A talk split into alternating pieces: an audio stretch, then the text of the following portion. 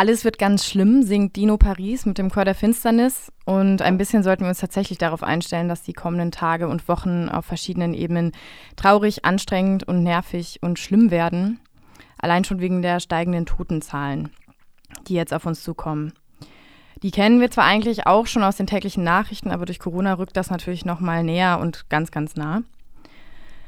Aber kurz was Schönes. Manche berichten auch schon von den positiven Aspekten der neuen Häuslichkeit, bessere Luft und viel Zeit über sich selbst nachzudenken und richtig lecker zu kochen. Trotzdem ist es vielleicht nicht das Schlechteste, sich auch auf die Schwierigkeiten vorzubereiten. Sich radikal umzustellen sind manche schon gewohnt und bei anderen sind sonst ganz klare Routinen angesagt. Beliebteste Tipps und Trends von erprobten Homeoffice-Expertinnen und Drinnies für diese Zeiten sind, mal den Schlafanzug gegen ein Tagespyjama zu wechseln und sich die eigenen Arbeitszeiten und die Freizeit auch zu planen, wenn sie nur in den eigenen vier Wänden stattfindet. Sodass euer Kopf sie noch voneinander trennen kann und nicht alles so ein diffuser Zuhausebrei wird.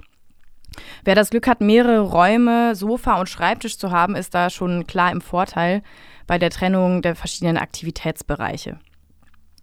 Sich umstellen müssen gerade alle und sehr radikal ist das auch für die alten Menschen in den Pflegeheimen. Mit dem Alter werden Menschen ja bekanntlich nicht unbedingt weltoffener und flexibler, wobei es wahrscheinlich auch hier heißt, kommt drauf an. Manche werden bestimmt auch viel lockerer mit dem Alter.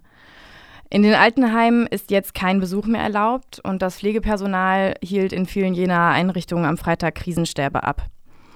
Carolina Buske, die zwei Seniorenzentren leitet, hatte trotzdem netterweise Zeit für ein Gespräch darüber, was sich in ihrem Jenaer Heim am Kleinertal in Winzerla verändert hat. Das Interview mit ihr hört ihr nach Yellow von Brockhampton.